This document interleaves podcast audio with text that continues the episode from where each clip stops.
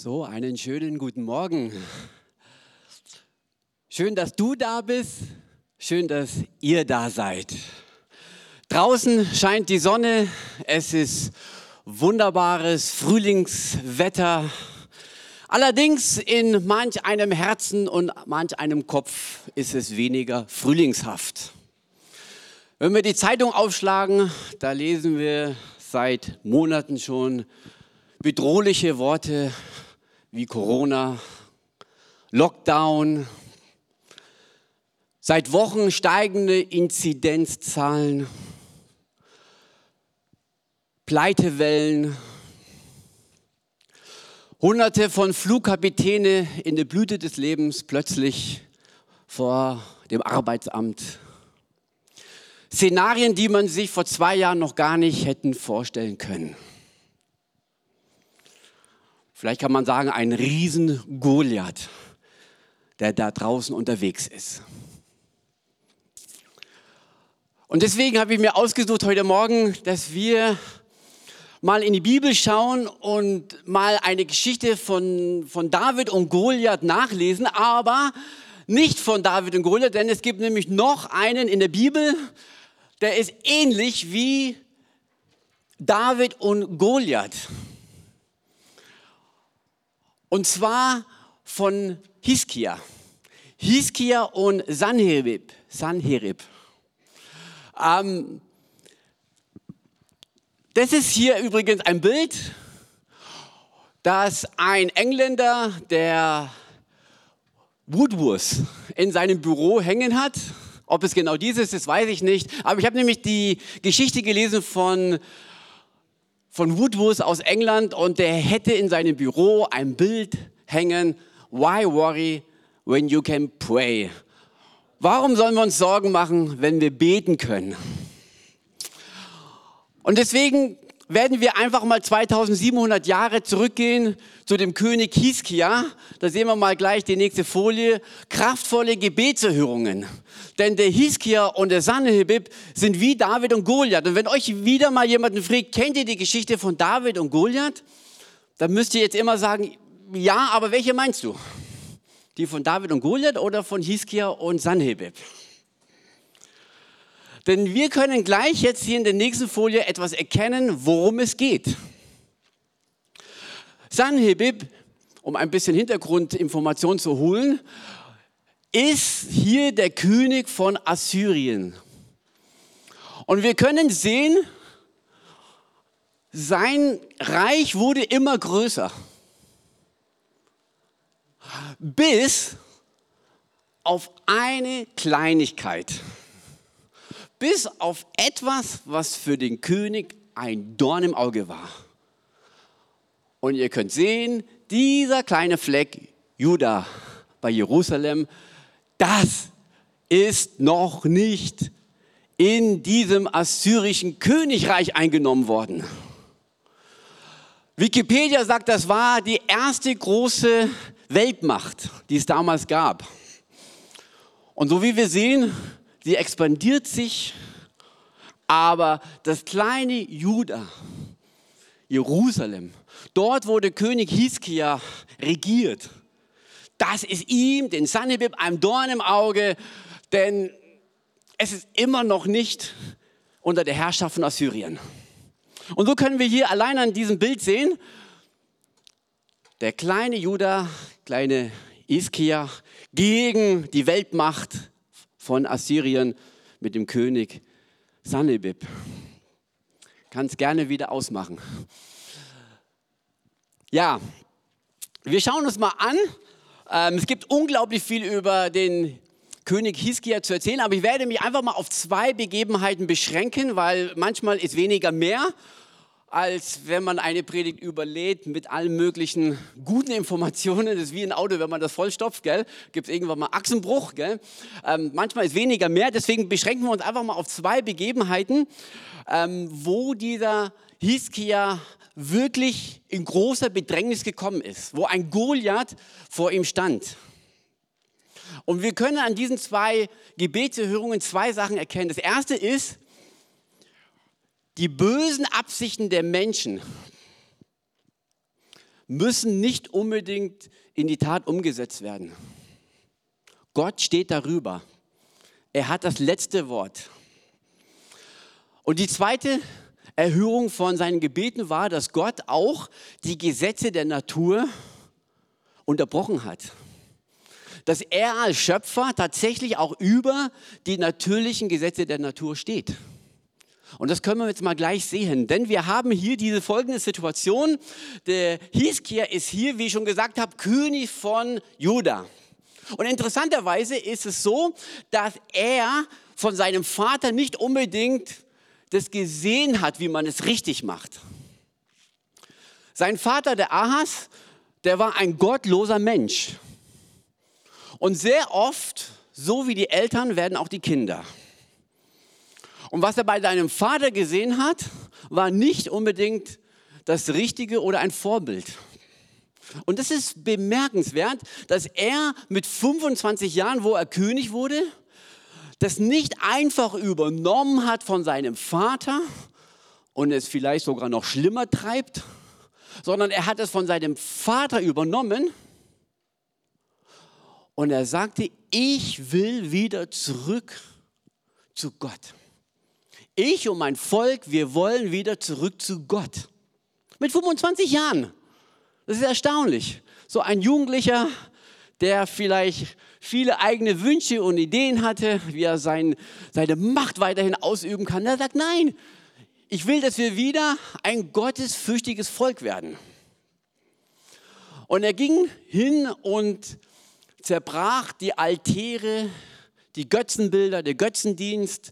Und ihr könnt euch vorstellen, er hat bestimmt nicht nur Zurufe gehabt, weiter so, sondern ich kann mir vorstellen, der hat auch richtig, richtig gut Gegenwind erlitten von Menschen, die sagen, hey, du kannst doch nicht unser Erbe oder unsere Tradition jetzt so über den Haufen werfen. Das ist nun mal so, wir leben in einer anderen Zeit. Nein, er war wirklich mutig, er ging voran und er schaute, dass auch hier in Jerusalem wieder die ganzen ähm, Götzenbilder, alles wieder zerstört wird und dass die religiösen Feste wieder eingeführt werden. Allerdings hatte er im nördlichen Teil, also Nordisrael, hatte er da wenig Erfolg. Er sandte Boten, hat sie eingeladen zu den Festen. Sie kamen zum Teil verspottet zurück, also der nördliche Teil von Israel ging da nicht mit, aber Jerusalem schon.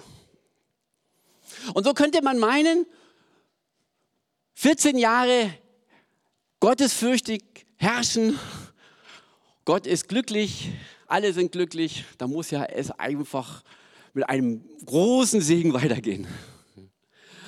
Aber wir wissen alle, wenn wir Jesus nachfolgen, ist es nicht so. Es gibt Zeiten des Friedens, es gibt aber auch Zeiten der Herausforderungen.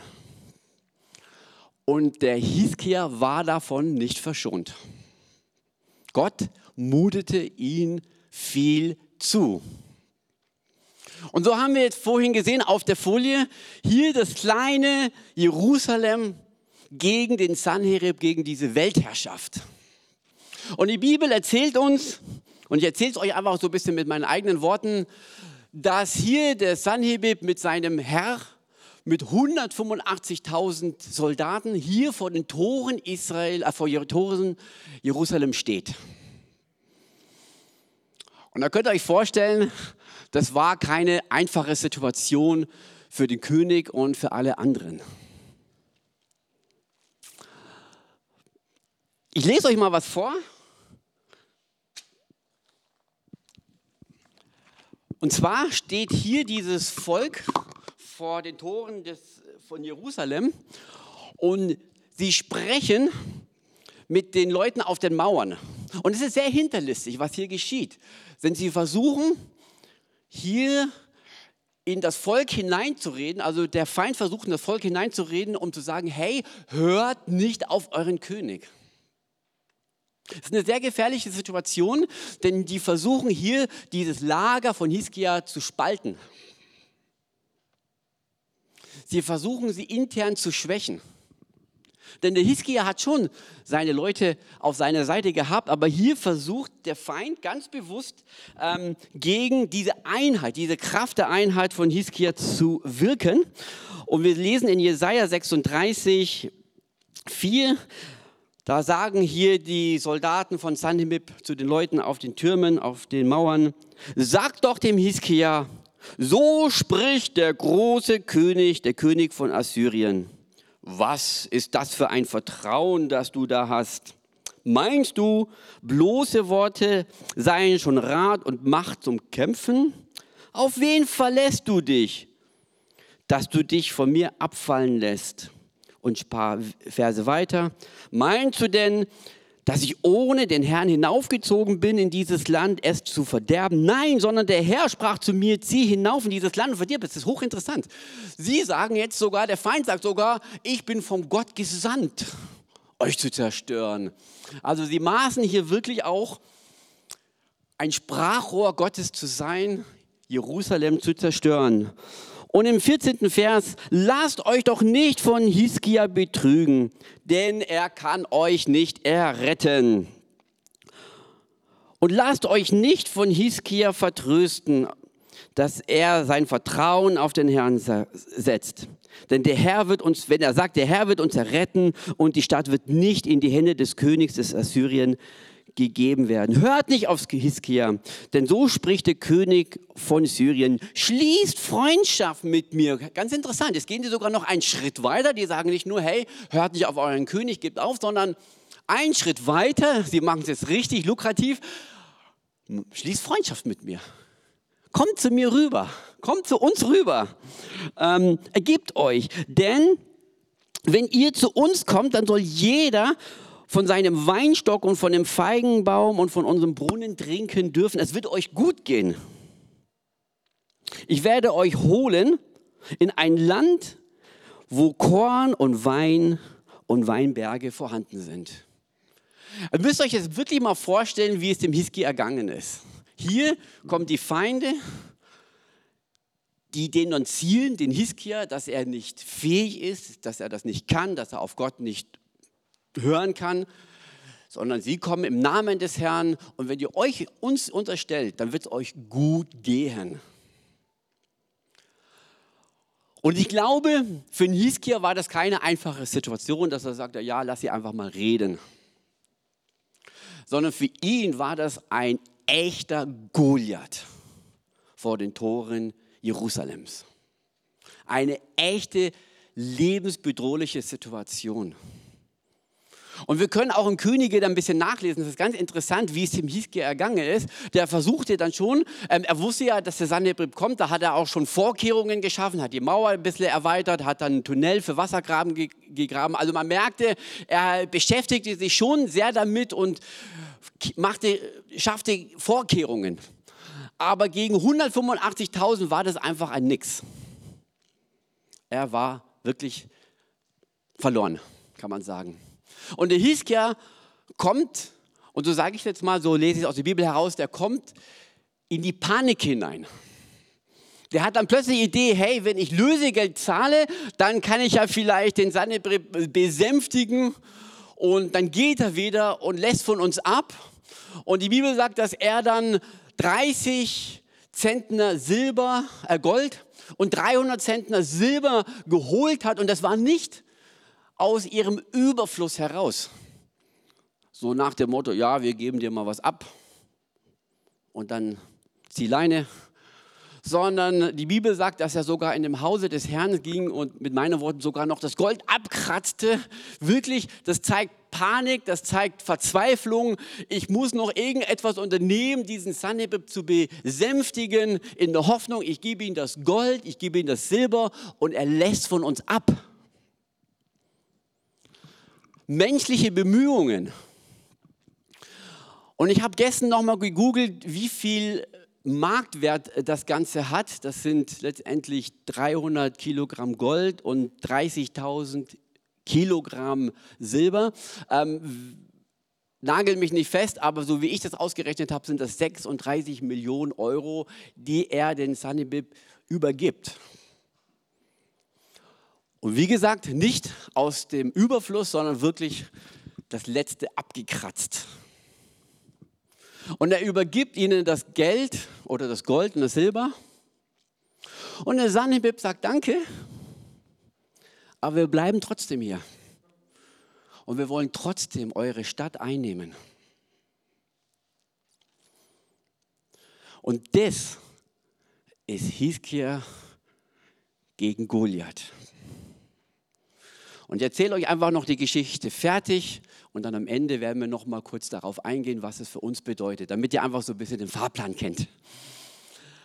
Der Hiskia, völlig verzweifelt, sucht den Rat von Jesaja. Und da lesen wir mal, was Jesaja zu ihm sagt. Also, der König Hiskia in Kapitel 37, als er das hörte, zerriss er seine Kleider und legte einen Sack an und ging zu dem Hause des Herrn. Er suchte Gott. Viele weitere Verse später sagt dann der Jesaja zu ihm: Hiskia, das Wort des Herrn geht an dich, an dir. Er soll, also der Sanhebib soll nicht in diese Stadt kommen und soll auch keinem Pfeil hineinschießen. Ich will diese Stadt schützen. Ich will sie erretten. Und jetzt kommt das Wunder. Ihr müsst euch mal vorstellen, viele Monate von Angst und Panik, Verzweiflung, menschliche Versuchungen. Und in einer Nacht, in einer einzigen Nacht, ändert das ganze Geschehen.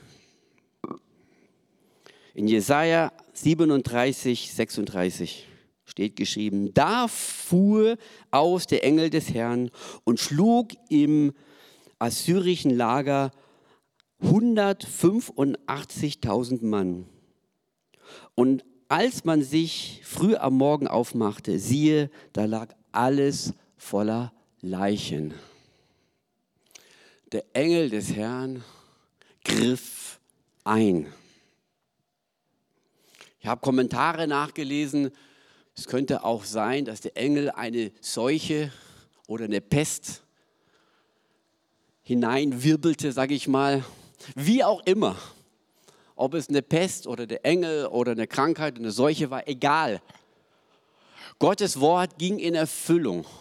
Und der Sanhebib zog den gleichen Weg wieder zurück, wie er gekommen ist. Das sagt der Jesaja auch. Er wird, so wie er gekommen ist, den gleichen Weg zurückgehen. Und am nächsten Tag, nach dieser einen Nacht, zog der Sanhebib zurück, geschlagen. Vorher hat er noch 46 Städte im Nordisrael eingenommen. Und es wird berichtet in Wikipedia, dass er ein grausamer Herrscher war. Und da sind auch Menschen vom Norden nach Jerusalem geflüchtet und haben erzählt von den grausamen Taten von Sanhebib. Ja, und da sagt die Bibel hier, Wahnsinn, wie, wie dann er noch die Dreistigkeit hat zu kommen und zu sagen, hey, schließt Freundschaft mit mir, euch wird's gut gehen. Und die Augenzeugen berichten von einer schrecklichen Brutalität. Also ihr merkt, Gott ist größer als die bösen Absichten der Menschen. Das letzte Wort hat er. Und es kann und soll heute Morgen für uns eine Ermutigung sein, denn die Bibel sagt, er ist derselbe gestern, heute und der gleiche in aller Ewigkeit. Das heißt, was er gestern getan hat, kann er auch heute noch tun. Und er ist kein ansehender Person. Er liebt den Hiskia nicht mehr wie du da oben. Wie jeder von uns.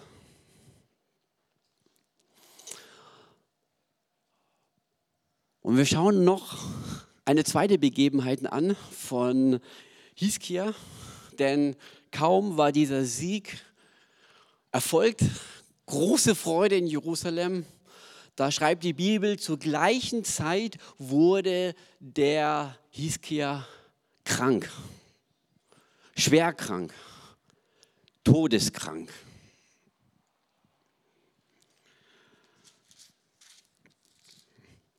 Der Hiskia wieder mal völlig verzweifelt, als er das wahrnimmt. Und der Prophet Jesaja bringt ihm nicht gerade gute Nachricht. Er sagt: Bestell dein Haus, du wirst sterben. Das ist ein Spruch, den man heute noch benutzt: Bestell dein Haus. Also mach dich bereit für den Tod, organisiere noch alles oder regel noch alles, was zu regeln ist es geht dem Ende zu. Bestell dein Haus, denn du wirst sterben und nicht am Leben bleiben. Und das war natürlich für Hiskia nochmal richtig so ein, eine Keule ins Gesicht. Erst der Riesensieg und zur selben Zeit, also es muss sehr ähnlich, sehr nah an der Zeit sein, kommt diese Krankheit plötzlich, wo man sagt, hey, was geht hier ab? Ihr müsst vorstellen, der Hiskia, ein gottesfürchtiger Mann, treu, voller Glauben, voller Liebe. Und plötzlich nach so einem Sieg, nach so einem Segen, diese Krankheit. Und der Hiskia, sagt die Bibel, da wandte sich er mit seinem Angesicht zur Wand. Er wandte sein Angesicht zur Wand. Und jetzt ist die Frage, was macht er? Denn wenn einer sein Angesicht zur Wand dreht, dann könnte es bedeuten, er wird sich jetzt in Selbstmitleid baden, er wird verzweifeln, er wird klagen, er wird sich ablenken, er wird sich betrinken. Was macht man in so einer Situation, wenn man sein Angesicht zur Wand dreht? Alle Dinge sind möglich. Aber die Bibel sagt, er wandte sein Angesicht zur Wand und er betete zum Herrn. Und Hiskia weinte sehr. Er flehte Gott,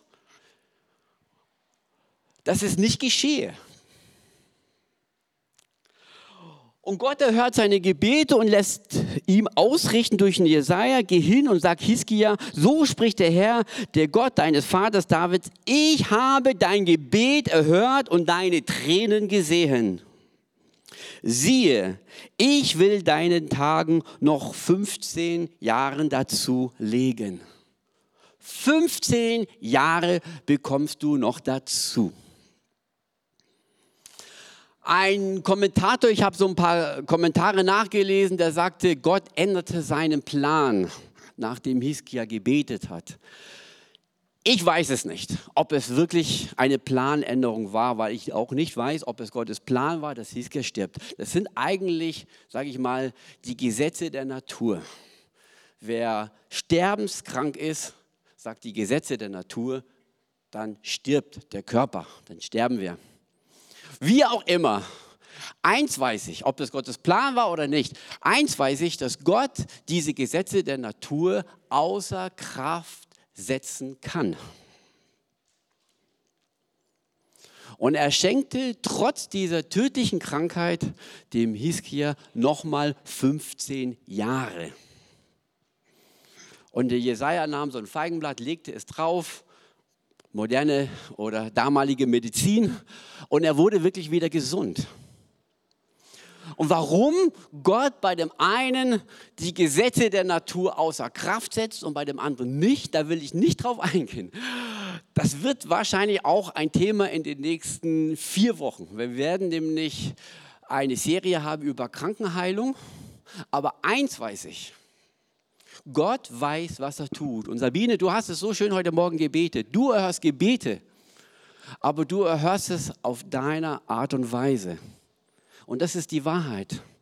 Gott ist Gott und er weiß, was er tut. Und wir verstehen es nicht immer. Die einen werden geheilt, die anderen nicht. Aber eins weiß ich, Gott kann es. Und wir haben auch uns in der Ältestenschaft lange überlegt, woran liegt es oder woran lag es, dass wir so viele Jahre wenig Heilungen erlebt haben. Und wir sind auf keinem gemeinsamen Nenner gekommen, wo wir sagten, okay, wir haben vielleicht Vermutungen, aber richtig verstehen wir es nicht, wir können es nicht irgendwo festmachen. Aber eins wissen wir, wir wollen nach vorne schauen und Gott suchen darin. Gott wirklich darin suchen, dass er es schenkt, dass Menschen geheilt werden. Deswegen kommt die, die nächsten vier Wochen auch noch zum Gottesdienst.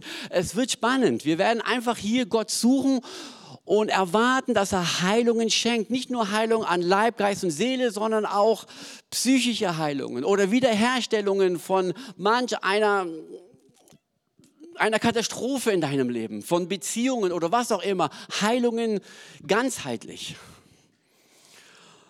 Und wir wissen, dass die Hiskia dann wirklich dann auch noch 15 Jahre lebte und was danach noch geschah, da wollen wir nicht aus zeitlichen Gründen eingehen. Er hatte dann auch ähm, noch weitere Phasen, wo er dann auch noch stolz und anfing ähm, anzugeben und so weiter. Aber da, da brauchen wir uns jetzt nicht hinkonzentrieren, sondern wir wollen einfach noch einmal hingucken. Er hat wirklich zwei unglaubliche Gebetserhörungen erlebt. Und wie gesagt, das eine mit den Heilungen kommt die nächsten vier Wochen. Und das erste mit dieser großen Bedrohung, das ist etwas, wo auch wir im Alltag vielleicht erleben oder erleben können oder haben. In der Schule werden die Kinder gehänselt, auf der Arbeit werden Menschen gemobbt. Und es kommen zu mir in den Notausgang immer wieder Menschen, die unter Mobbing leiden. Und die erzählen mir, wie, wie dann sich Parteien gründen, wie das Vertrauen schwindet. Misstrauen wird gesät. So wie der Feind kam und sagt, hört nicht auf den Hiskia. Er und sein Gott, vergesst es. Sie machen Stimmung. Stimmung gegen Hiskia. Und so gibt es, dass man auch manchmal Stimmung gegen eine Person macht. Und ich weiß in der Schule auch, dann hat man sich zusammengetan und man ging gegen den und am nächsten Tag gegen den. Und ich weiß auch, manche Menschen wollen nicht in den Urlaub gehen, weil die wissen, wenn ich weg bin, dann wird über mir geredet. Und wenn der Nächste weg ist, dann wird über ihn geredet. Und so merken wir hier, der Feind versucht, Zwiespracht zu sehen. Denn sein Plan kann man vielleicht mit einem einzigen Wort beschreiben. Zerstörung. Er will dich zerstören. Er will alles zerstören. Aber das Schöne ist, Gott ist größer und hat einen größeren und kraftvolleren Plan. Und wenn du hier bist und du hast es auch bereits schon erlebt, dass Menschen mobbt oder dass man sagt, so wie beim Hiskia, ähm, wenn ihr zu uns rüberkommt, dann werdet ihr Weinberge erfahren. Da wird es richtig euch gut gehen. Und vielleicht haben man auch schon mal zu euch gesagt, wenn du nicht mehr da wärst, ein anderer, hey, da wird alles viel besser laufen. Die Umsätze werden steigen. Das Klima wäre besser.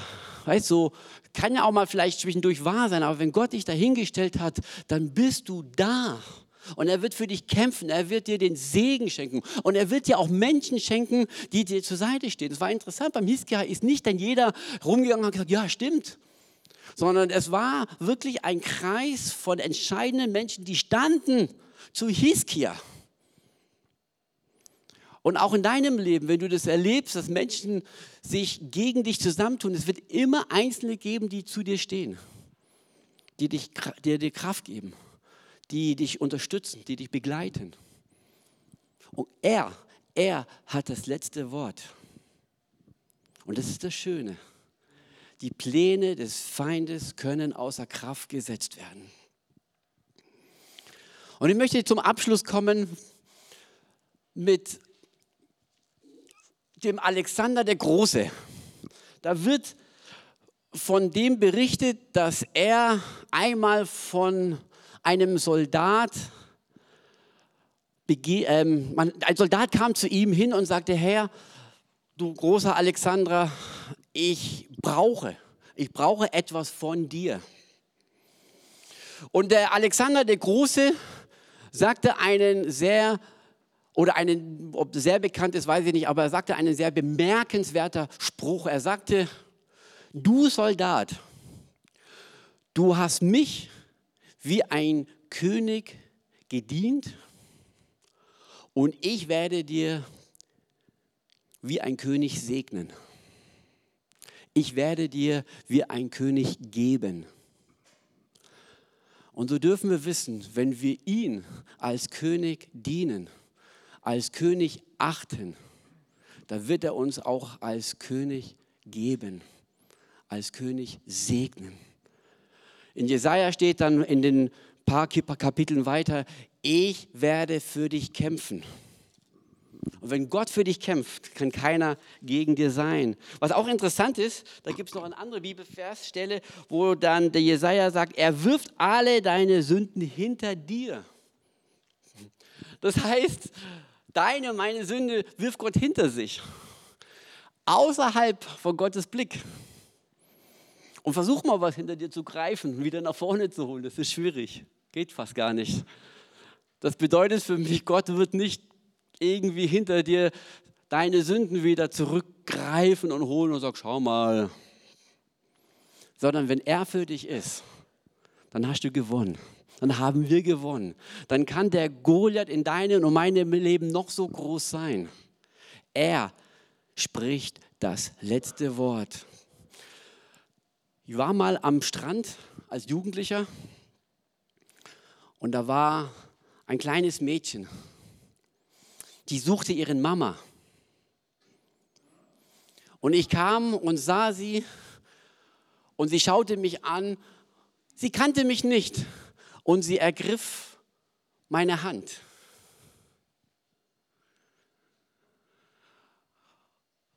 Und sie sagte zu mir, hilfst du mir, meine Mama zu suchen? Und ich sagte, ja, liebend gerne. Und du hast recht, das sagte ich nicht, aber das dachte ich. Du hast recht, ich kann es. Ich habe die Fähigkeit, deine Mama zu finden. Und ich nahm sie, nee, sie nahm meinen Finger und sie klemmte sich an meinem Finger fest. Und wir liefen rum und ich sagte, schau, ist das deine Mama vielleicht? Ist das deine Mama? Ist das deine Mama? Nein, sie war nirgends. Dann haben wir sie ausrufen lassen. Und dann kam die Mama. Und es war eine große Freude. Aber am glücklichsten war ich. Denn für mich war das nicht nur eine Ehre, dass sie mir vertraut, sondern eine unglaubliche Freude. Dieses Mädchen vertraut mir, ihre Mutter zu finden. Und seit dem Tag war mir klar, das Vertrauen in Gott, wie der Hiskia das hatte, ist nicht nur, wow, Gott ist beeindruckt, sondern es bereitet Gott Freude. Unglaubliche Freude. Und wenn du dich entscheidest, dein Vertrauen auf den Herrn zu setzen, dann ist es nicht für Gott so, okay, habe auch nicht anders erwartet, gut gemacht, sondern für Gott bereitet es Freude, sagt wunderbar. Der Sebastian, die Linda, sie vertrauen mir und ich werde sie nicht enttäuschen. Ich werde für sie kämpfen. Ich werde sie zu ihrer Mutter führen. Ich werde sie zum Ziel bringen. Ich werde für sie kämpfen. Denn wer mir vertraut, sagt die Bibel, wird nicht zu Schanden. Und so hoffe ich, dass ihr in diese Woche mit großer Freude und Zuversicht geht, denn der Herr ist für uns und er wird für uns kämpfen. Und mag der Goliath da draußen noch so groß sein, noch so bedrohlich in deinem Leben, darfst du wissen, so wie Gott zu Hiskia gestanden ist, so wird er zu dir stehen. Amen. Vater, wir kommen zu dir. Und du kennst meine und unsere Situation. Und wir blicken nicht auf die Umstände, wir blicken nicht auf die Bedrohung, sondern wir blicken zu dir empor und sagen, unsere Hilfe kommt von dem Herrn, der Himmel und Erde geschaffen hat. Du sprichst das erste und das letzte Wort. Dein Wille geschehe, wie im Himmel, so in meinem Leben, in unserer Gesellschaft, auf unserer Welt. Und in den Namen des Vaters, des Sohnes und des Heiligen Geistes beten wir, Herr, Plan Gottes, Wille Gottes, komm und geh in Erfüllung. Stärke uns, rüste uns zu. Und wir danken dir, dass wir immer wieder deine Hand ergreifen dürfen, dass du uns dahin führst, wo es uns gut geht. Amen.